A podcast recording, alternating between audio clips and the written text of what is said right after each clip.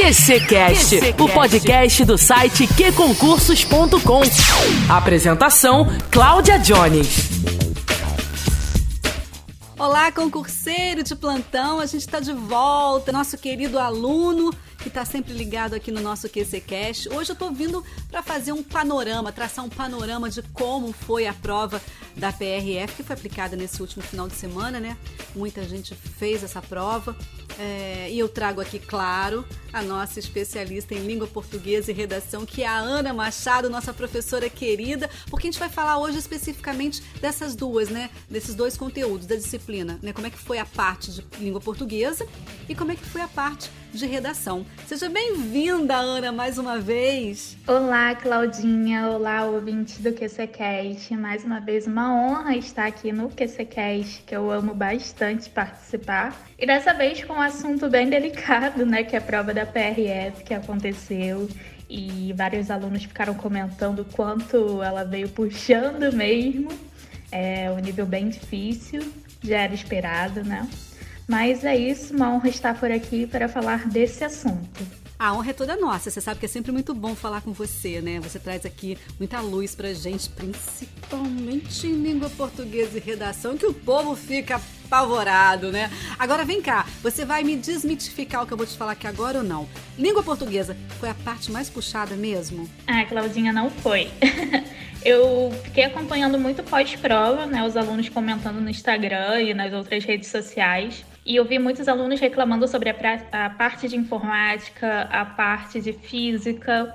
Então, assim, português estava difícil, mas não foi a parte mais complexa da prova. E eu vou puxar um pouquinho para a redação também. Eu vi muitos alunos reclamando da redação porque realmente a banca puxou ali muito nos tópicos obrigatórios né, de discussão, mas daqui a pouco eu falo um pouquinho mais sobre a redação.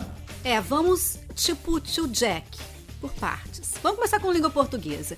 Como é que foi a prova de língua portuguesa? Como é que ela estava organizada? Então, Claudinha, a prova de português ela foi constituída por 18 questões, sendo que seis foram de interpretação de texto, quatro sobre reescritura, uma sobre pronomes, uma questão sobre o sentido das palavras, né, sinônimos, antônimos uma questão sobre concordância e cinco questões sobre redação oficial. Então, você que pensou assim, ah, redação oficial sempre coloca no edital, mas cai em duas, uma questão, dessa vez foram cinco questões de redação oficial.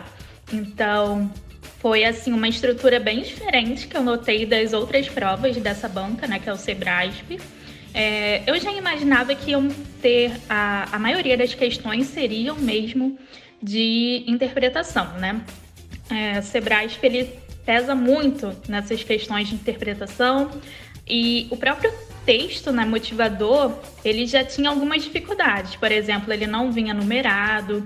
Geralmente essa banca numera, né, as linhas do texto. Dessa vez não numerou, justamente para dificultar um pouquinho a vida do candidato. E também foi um texto científico, né? Não era um texto de uma leitura fácil, tinha que prestar muita atenção, voltar no texto sempre. Então, aí foi uma das primeiras dificuldades que eu notei. Ana, essa questão de não numerar o texto dificulta muito para o candidato, porque ele perde mais tempo, né? Então, qual é a dica? Seria ele já pegar o texto, já numerar as linhas já? Ou não vai adiantar nada? Então, Claudinha, não vai adiantar porque nem as próprias questões, né, o enunciado das questões, elas falavam em qual linha, né, o candidato tinha que voltar. Essa banca Sebrasp, nas questões anteriores, geralmente fazia isso. Ah, na linha 27, o posicionamento do autor é esse, certo ou errado? Nessa prova da PRF não teve isso, simplesmente falava posicionamento do autor, tal, e aí o aluno tinha que voltar no texto, ler o texto todo, ou no máximo ela fazia o seguinte, no segundo parágrafo do texto, aí já ajudava um pouquinho que falava o parágrafo, né? Mas a maioria das questões de interpretação envolvia realmente o posicionamento do autor, então tinha que voltar, reler, ou pelo menos reler alguma parte. Então não adiantava muito numerar as linhas, não. Tinha mesmo que reler o texto inteiro ou reler pelo menos alguns parágrafos. É, não foi tão fácil mesmo não, viu? Agora é para é, pra eliminar, né? Não é para aprovar, é para eliminar.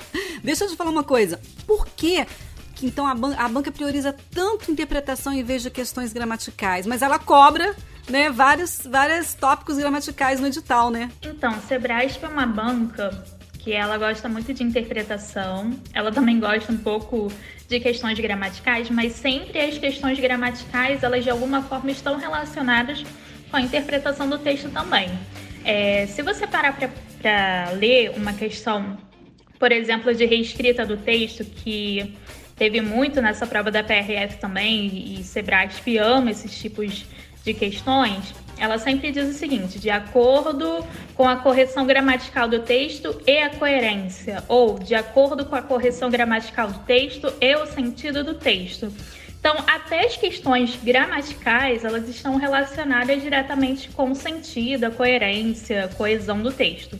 Então, nunca vai ser um conteúdo meramente gramatical, né? Poucas, pouquíssimas que eu vi, acho que uma ou duas questões dessa prova que pegaram uma teoria bem é, isolada, gramatical, que foi a, o caso da questão sobre o, os pronomes, né, que tinha que substituir um pronome pelo outro e verificar se o sentido continuava, mas aí também pega um pouquinho a questão do sentido do, do texto, né?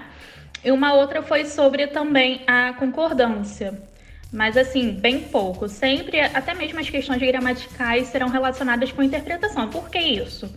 Porque Realmente, a interpretação textual é muito mais difícil, complexo, subjetivo, né, do que você apenas estudar as regras gramaticais e chegar no dia da prova e lembrar dessas regras. Então, a interpretação textual requer do candidato um preparo melhor, uma boa leitura, uma boa visão de mundo, né? Então, por isso que essa banca e até mesmo as outras bancas preferem trabalhar mais com essa questão de interpretação.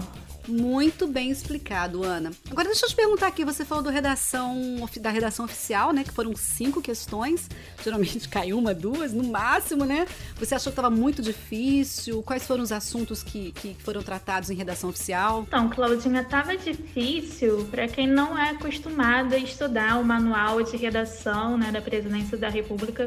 Geralmente os alunos eles não separam um tempo grande né, para ficar estudando esse manual, até porque, como eu falei, você você também reforçou agora, são poucas questões que caem de redação oficial, né? Essa prova surpreendeu porque foram cinco.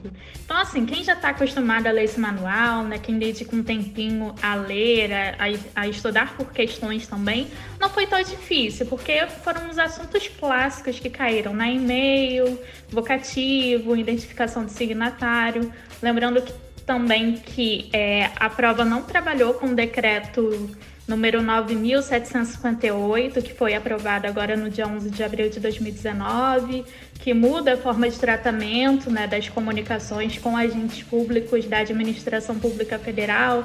Agora todo mundo vai ser chamado de senhor, né? Caiu o Vossa Excelência, por exemplo, Vossa Senhoria. Então, esse decreto ainda não caiu né? E a gente ainda não sabe quando os concursos eles vão começar a usar esse decreto que mudou bastante aí o manual de residência da Presidência da República, perdão. Mas é isso, estava difícil para quem não é acostumado a estudar esse manual. Para quem já estuda, estava tranquilo, né? Eram assuntos que já eram abordados em provas anteriores dessa banca. Bacana, Ana. Bora falar da prova discursiva? Redação, né? Redação ou prova discursiva? Primeiro eu queria que você falasse o tema, como é que foi, né? O que, que você achou do tema dentro da proposta, do, do escopo do concurso, né? Podemos chamar de prova discursiva ou de redação, porque o SESP e Sebrasp agora, né, utiliza essas duas terminologias, vamos dizer assim, no edital. Bom, o que eu achei do tema? Eu achei um tema difícil, não por causa do elemento principal, né? O elemento principal do tema era o seguinte: a inovação legislativa como instrumento para redução dos acidentes de transporte terrestre. Ok. Elemento principal, a gente sabe que é a redução dos acidentes de transporte terrestre, um tema que já era esperado, até, até trabalhei com alguns alunos um tema parecido, né, falando sobre esses acidentes no trânsito. E aí a prova trabalhava com quatro textos motivadores, falando justamente desses acidentes, trouxe até um gráfico para ajudar.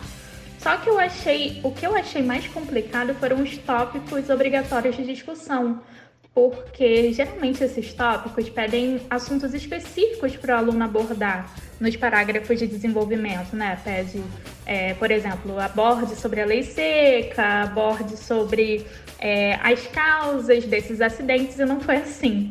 Né? Foram cada tópico de discussão tinha um elemento e, e você tinha que relacionar esse elemento com outro.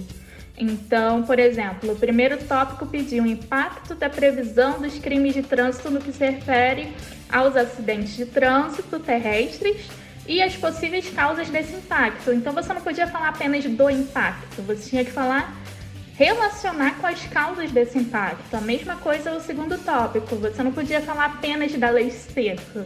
Você tinha que relacionar a lei seca com o impacto é, relacionada aos impactos desses acidentes de transporte terrestre. Então, assim, foi uma redação mais complexa por causa dessa relação que o aluno tinha que fazer com ele, de um elemento com o outro.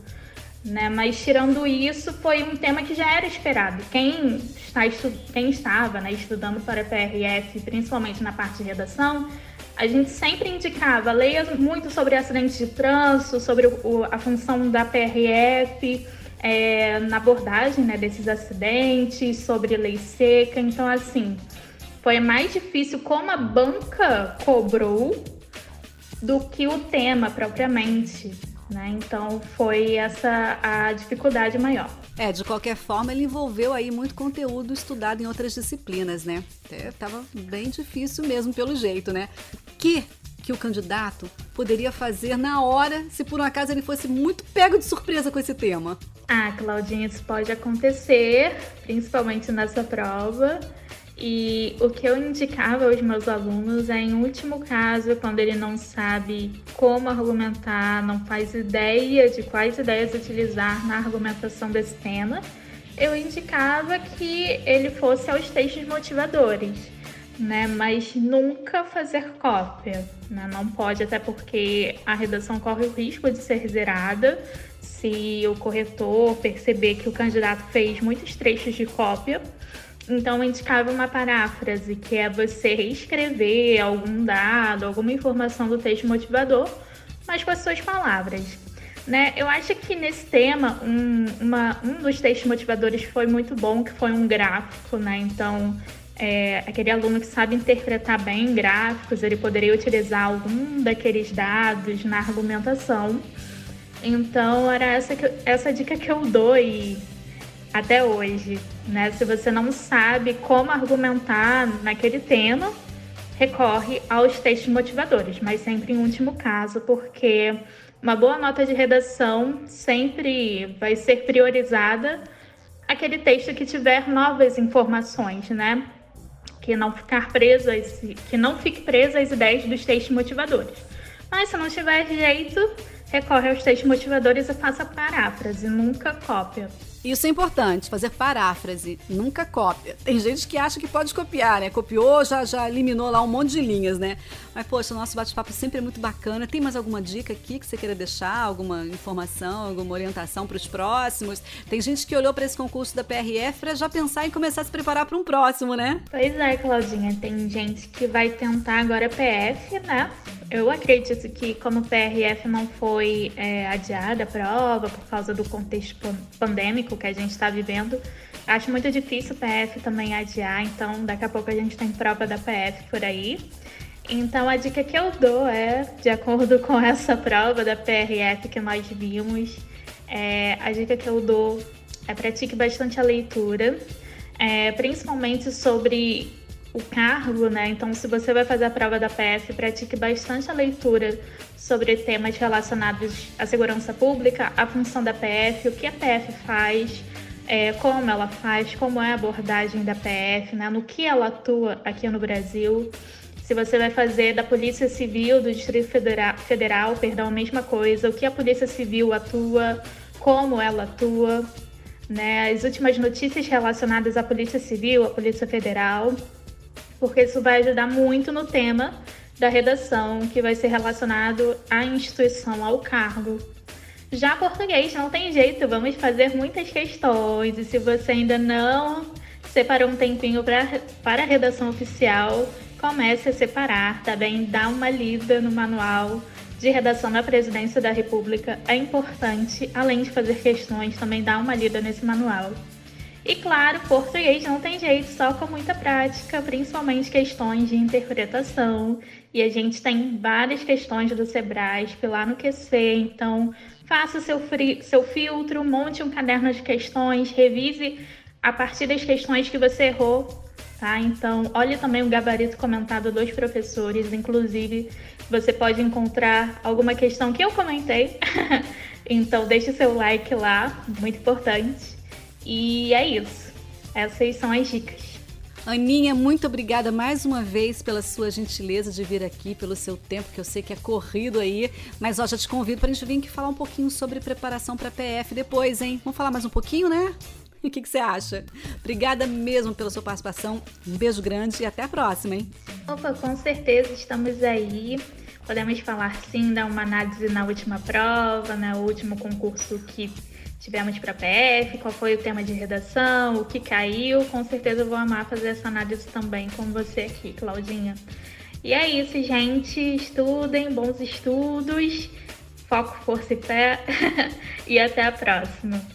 E aí, que a gente encerra por aqui o nosso QCCast de hoje, sensacional, como sempre, trazendo sempre a nossa professora querida Ana Machado. Mas ó, eu volto com muito mais, hein? Fique aí, mas fique estudando, hein? Dá aquela navegada no site, muitas questões, muitos PDFs, muito raio-x. Aproveite!